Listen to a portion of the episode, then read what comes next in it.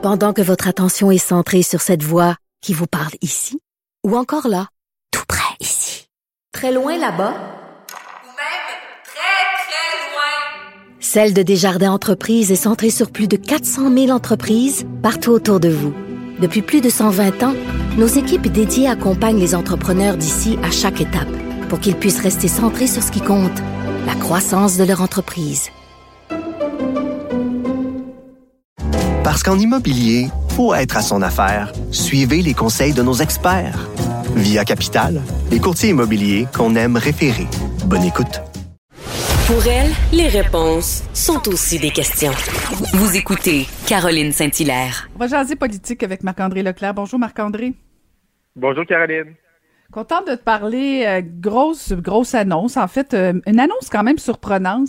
Cette semaine, euh, Erin O'Toole annonce son nouveau plan environnemental. Qu'est-ce que tu retiens de ça, toi?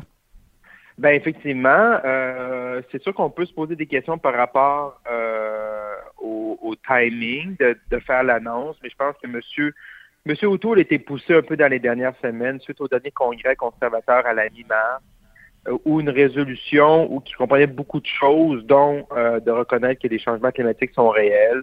Euh, la résolution a été battue, mais on sait que Monsieur euh, euh, O'Toole, durant sa durant le congrès, durant son discours, avait dit que les changements climatiques étaient réels, que le parti devait changer. Ça a créé tout un tout là un nombre sur son discours et ça, ça finit le congrès sur une note négative. Et là, euh, aujourd'hui, euh, Monsieur euh, Monsieur va présenter son plan. Et euh, ce qui est intéressant, Caroline, dans son plan, c'est qu'il va parler de tarification du carbone. Donc, il va tenir sa promesse d'annuler euh, la taxe sur le carbone, mais euh, il va garder quand même une certaine tarification, autant pour les grands pollueurs que pour les consommateurs. Et euh, ce qu'on peut lire et, et, ce qui va arriver, c'est quand même intéressant euh, ce que M. O'Toole va proposer, c'est que la taxe euh, sur, le carbone dans les autres provinces, parce que le Québec, là, on est euh, sous la bourse sur le carbone, mais dans les autres provinces comme en Ontario, c'est que les gens payent plus lorsqu'ils consomment, exemple, de l'essence. Et à la fin de l'année, le gouvernement leur redonne un certain montant d'argent pour compenser euh, leur utilisation et les taxes qu'ils ont payées de plus. Mais concrètement, ça ne change pas, ça ne change pas les habitudes des Ontariens, par exemple. Donc, quelqu'un qui vit à Ottawa, qui reçoit de l'argent, peut prendre de l'argent et s'acheter un F-150, par exemple. Mais dans le cas de M. Euh, O'Toole, il va comme créer une espèce de compte d'épargne et pour chaque individu. Et ces gens-là vont devoir utiliser, l'argent pour des choses qui sont dites achats verts.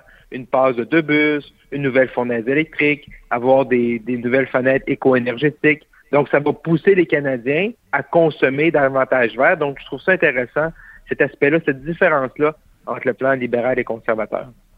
Ben, puis euh, je t'avoue, je t'écoutais, puis je me disais, il y a quelque chose euh, d'intéressant, particulièrement. Ça, ça, ça rejoint deux, euh, deux notions dont on oublie souvent. Quand on parle de développement durable, tu as la, la, notion de développement. Alors, si on veut faire un genre de relance, effectivement, euh, ce fameux compte d'épargne-là euh, sert à consommer aussi euh, en termes, euh, bien sûr, ce que, ce que je comprends, c'est des, des achats euh, verts. ça peut oui. ça peut joindre les deux les, les deux objectifs. C'est pas inintéressant, si j'ai bien compris que c'est ça. ça c'est, non, c'est très intéressant. C'est ça, effectivement. C'est, très intéressant. C'est innovateur. On voit qu'ils ont, qu'ils ont innové, que c'est... Ils ont réfléchi on, on un peu à la question, là, ouais. Oui, ils ont réfléchi à la question. Ils savent que pour leur, leur parti, pour leurs militants, les membres du caucus, garder la taxe carbone, que c'est vraiment le gouvernement qui prend l'argent, puis après ça, qu'il le redonne aux gens, ça, les, sont contre ce principe-là, mais d'en faire quelque chose d'innovateur qui va aider l'achat vert, du développement durable. Euh, ça, c'est intéressant, puis ça, ça risque, ça risque, ça risque de bien passer au, autant avec ses troupes, mais pour l'ensemble aussi des Canadiens. Et ce qui est intéressant, et ce qu'on va voir aussi, c'est que ce qu'ils nous disent les conservateurs, c'est que leur plan, et, et, tout ça a été chiffré par des firmes, euh, va atteindre les mêmes euh, niveaux de réduction de GS que les libéraux, qui est de 503 mégatonnes, 511 mégatonnes. Ça, c'est la limite qu'on s'est fixée avec l'accord de Paris en 2000, en deux, pour 2030. Donc, 511, c'est la limite. Les libéraux disent qu'ils vont être à 503 et les conservateurs, ils disent qu'ils peuvent l'égaler avec moins d'impact sur l'économie, sur des pertes d'emploi. Donc, c'est intéressant. Donc, ils vont vraiment là, avoir une guerre et euh, les conservateurs, là, et on va voir aussi également dans les prochains jours, également, c'est pas juste d'avoir un plan, c'est comment M. Outou va l'articuler, va le Mhm. vendre, ce plan-là, et comment on va voir la sincérité par rapport aux actions qu'il veut mettre de l'avant. Donc, euh, c'est très intéressant. Ça va être très intéressant à suivre dans les euh, prochaines semaines. Est-ce que tu penses qu'il va avoir, toi qui les connais euh, un peu mieux que moi, est-ce que tu penses que tous les conservateurs vont se ranger derrière euh, M. O'Toole en disant, ben là, il faut qu'on se tienne un peu plus là, si on veut être au pouvoir à la prochaine Ben, élection? Il va toujours en avoir des récalcitrants. Là. Je veux dire, quand tu, parti ingérable, c'est pire que le PQ, ce parti-là. non, mais je veux dire, tu sais comment il peut y avoir des discussions animées. Moi, j'ai assisté à plusieurs discussions du caucus conservateur pendant deux ans. Euh, ça peut être animé, mais à la fin, les gens, je pense qu'ils vont se rallier. C'est sûr qu'il y a des gens, il y a des militants, il y a des gens qui seront pas contents. Euh, mais je pense que pour l'ensemble des membres, l'ensemble des troupes, ils vont être contents de le faire. Mais est-ce que chacun des 120 députés vont être contents? Sais comment Caroline sait faire partie d'un caucus, chacun a des visions différentes, mais il faut qu'ils se rendent compte, il faut qu'ils prennent acte de la dernière élection, qu'ils doivent déposer un plan, puis c'est un plan qui nous semble à première vue. C'est sûr, le, le, le diable est toujours dans les détails, mais assez complet, assez bien chiffré, donc euh, ça va placer M. O'Toole en bonne position pour rivaliser avec euh, Justin Trudeau et les autres partis. Alors là, cette semaine, euh, Marc-André, disons que c'est... Ah, bye. c'est- hein? Ah, on s'amuse beaucoup avec Pas les conférences de presse. Non, c'est pas facile, comme dirait l'autre. Fait quelques semaines que les conférences de presse de M. Legault sont, sont ardues. Là, le la fameuse annonce du masque à l'extérieur, euh, qui est lancée comme ça un peu à la surprise de tous. Et finalement, à la surprise de tous, M. Legault recule. Euh, c'est-tu, la faute, c'est-tu à Dr. Arruda ou la faute est à François Legault? Je pense que la faute est à tout le monde. Euh, je pense qu'on assiste, Caroline, on est tous tannés, hein. on est tous à bout. On, on a hâte de voir nos proches. On est, on est, on est tannés des, des, des couvre-feux. On est tannés de parler de la COVID.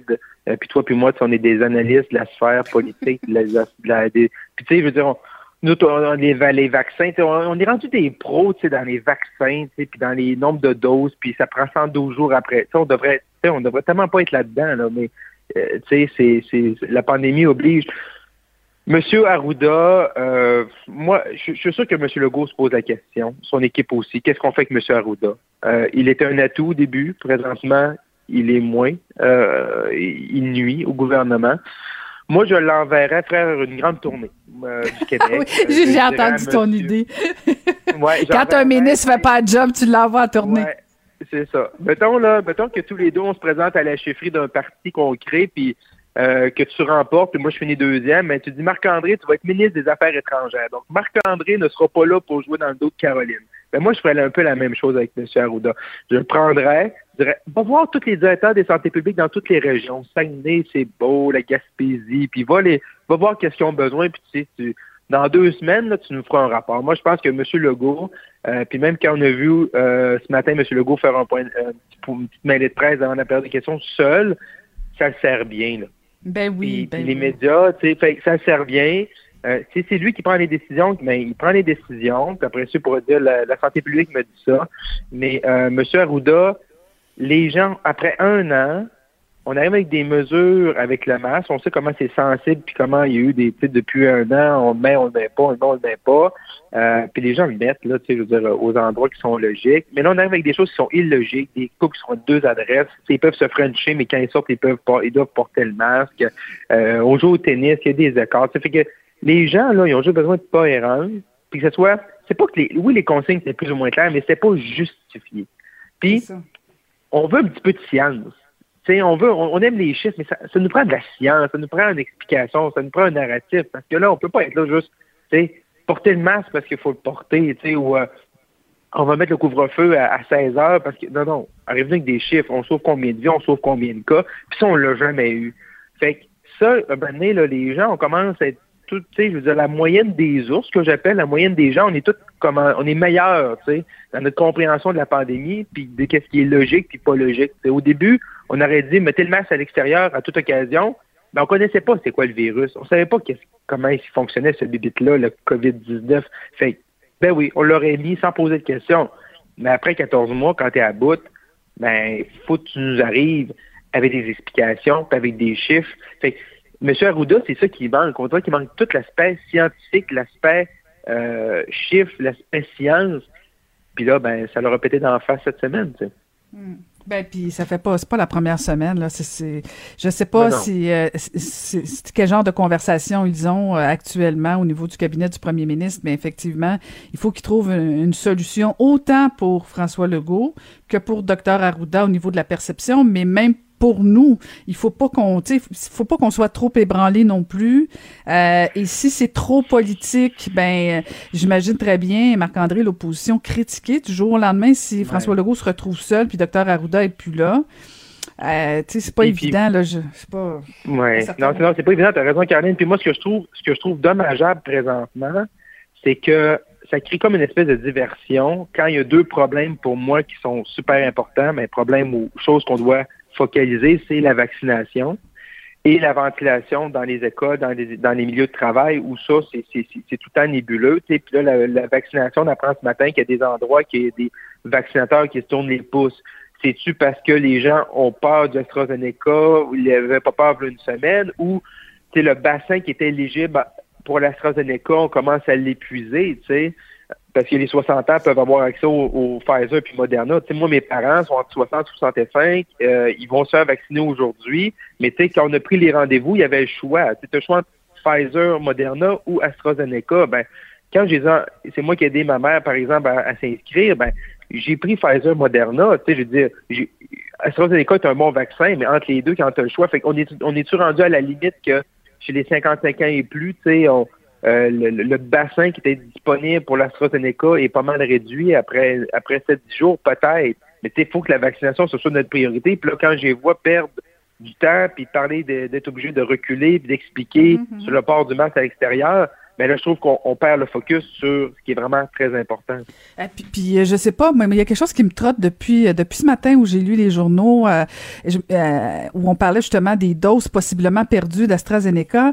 Tu sais, pourquoi à la limite on donne pas tout de suite les deux doses à ceux qui se sont Ben fait oui. vacciner déjà pour la première dose d'AstraZeneca? Perdons rien, puis allons-y tout de suite avec les deuxièmes doses. Là, me semble que euh, ça va libérer tantôt quand quand quand les doses vont rentrer à coups de millions, on, on aura de moins de gens qui auront des rendez-vous. Là, je sais pas. Il me semble Non, qu'on c'est pourrait être un petit peu idée, plus c'est une souple. excellente idée. Effectivement, il faut, faut, que le gouvernement soit capable sur la vaccination de se virer sur un dixième. Quand, une, Mm-hmm. quand une région, ça marche moins bien ou il y a un taux de saturation, on les envoie ailleurs. Ça, ça va prendre plus de flexibilité.